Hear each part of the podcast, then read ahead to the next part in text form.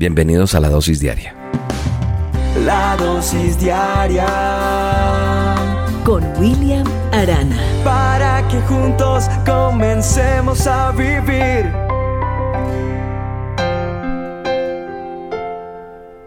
Cuenta una historia sobre dos hermanos. Vamos a ponerles nombres. Tomás y Javier. Vivían uno al frente del otro, en dos casas, en un hermoso lugar, bellísimo. Muy campestre la cosa, así como me gusta a mí. y por problemas pequeños que se fueron acumulando sin resolver, esos problemas se volvieron, grandes problemas con el tiempo. Y como se volvieron grandes y los hermanos nunca arreglaron ese problema, dejaron de hablarse, cuenta la historia. Inclusive evitaban cruzarse en el camino, en ese lugar, pero yo también he visto en la ciudad como decir, va por esta acera, ay, es que allá mi hermano, me paso para el otro para que mejor ni me vea. Y eso le estaba sucediendo a Tomás y a Javier, a nuestros personajes de esta historia. Entonces no se querían ni ver ni hablar y evitaban el tener que cruzarse. Cierto día llega a la casa de Tomás, un carpintero, y le pregunta si tendría trabajo para él. Tomás le contesta, Mm, pero claro que sí, señor carpintero. Mire, ¿ve usted esa madera que está ahí cerca de aquel riachuelo? Sí, sí, señor, sí la veo. Pues bueno, esa la corté ayer. Eh, mi hermano Javier vive allá al frente y a causa de nuestra enemistad, él desvió ese arroyo para separarnos definitivamente. Así que, ¿sabe qué, señor carpintero? Yo no quiero volver a verlo más. Es más, no quiero ni ver su casa y mire, me queda al frente. Así que le pido el favor, el trabajo que le voy a encargar es que usted me haga una cerca alta, alta, muy alta, que yo no pueda ver con mis ojos la casa de mi hermano, que yo vea madera. Me hace una cerca, ¿listo? Tomás se va al pueblo y no regresa sino hasta la noche. ¿Cuál sería su sorpresa al llegar a su casa cuando en vez de una cerca encuentra que el carpintero había construido un hermoso puente que unía las dos partes de la, del, del terreno, de esa campiña allí donde vivían? Y sin poder hablar, de pronto vio enfrente suyo, así, al frente, cuando él estaba ahí, como, mira lo que pasó. En ese momento, al frente suyo estaba su hermano. Y en ese momento el hermano estaba atravesando el puente con una sonrisa de oreja a oreja. El hermano con el que no se hablaba. Tomás, hermano mío, no puedo creer que hayas construido este puente habiendo sido yo el que te ofendió. Vengo a pedirte perdón los dos hermanos se abrazaron, cuenta la historia. Cuando Tomás se dio cuenta de que el carpintero se alejaba, le dijo, buen hombre, ¿cuánto te debo? ¿Por qué no te quedas esta noche? Y el buen hombre contestó el carpintero, no, gracias. Tengo muchos puentes que construir. Yo creo que ese carpintero en este caso es nuestro mejor carpintero. Como dice una canción, el que nos lleva a su taller el que nos pule, el que nos lima, el que nos ayuda a ser mejores. Nuevamente el Señor en medio de cuando empiezo a orar y le digo, Señor, ¿qué, qué hablamos en esta dosis? Me lleva a hablar del perdón, a que tenemos que no dejar que un problemita pequeño se vuelva tan grande que después no nos hablemos ni con, ni con nuestros propios hermanos.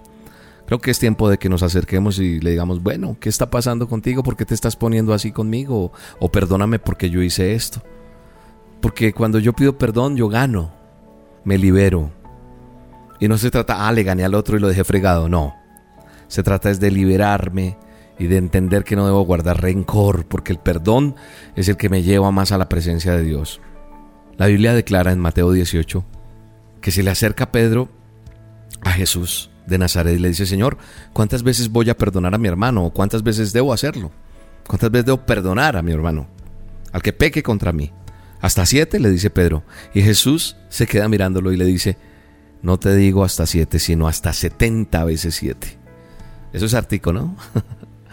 Así que perdonar, amigo amiga que me escuchas, jovencito, jovencita, los niños que también me escuchan, no, no te llenes de rencor. Hoy la lección que Dios nos da a través de esta dosis es que, que no debemos llenarnos de rencor. Perdonar es la palabra, la palabra que hoy en esta dosis Dios nos pone, perdonar. Porque perdonar nos da vida. ¿Sabes una cosa? Me puse a mirar algo sobre estudios del perdón, que la Biblia habla de perdonar. ¿Sabes cuántas veces la menciona la palabra de Dios? La Biblia la palabra perdonar 100 veces y el perdón me, me da salud, salud física, moral, espiritual. Así que hoy es tiempo para, para que echemos toda ofensa al olvido y así ser realmente creyentes. La Biblia dice que todos ofendemos en muchas cosas. Y yo creo que más de uno escuchando esta dosis estará diciendo, pero William, tú estás loco. Yo, usted está loco. Pero yo sé que cada cual está reaccionando de alguna manera diferente. Porque hay adentro cosas que te han dolido. Y yo hoy te digo que no importa lo que haya pasado. Perdonar es una palabra multifacética, si se me permite. Hay que perdonar. En el nombre de Jesús hay que perdonar. Padre, ayúdame a caminar espiritualmente, primero lo digo, lo digo en pensamiento, orándote, ayúdame a caminar hacia esas personas o hacia esa persona a la cual tengo que decirle, mira, perdóname porque me estoy sintiendo mal, porque me siento mal, porque, porque he sentido que tú estás mal conmigo y entonces me estoy llenando de cosas. O por esto otro que hiciste hace un tiempo, perdóname. Y tal vez tú no fuiste el que ofendiste, pero hay que decir perdón, perdón, perdón.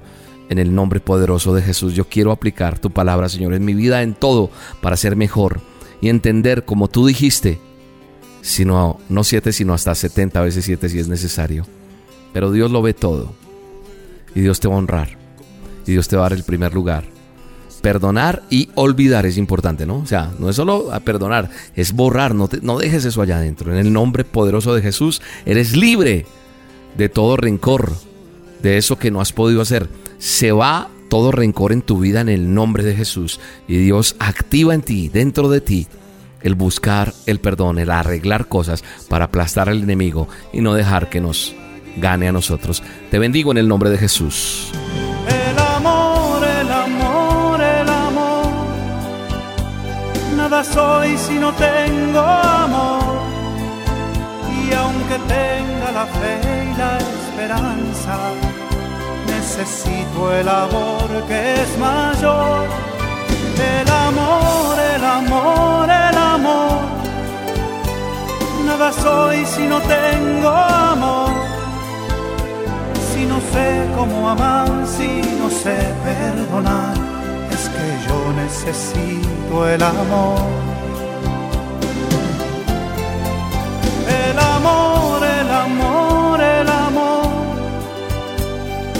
Soy si no tengo amor.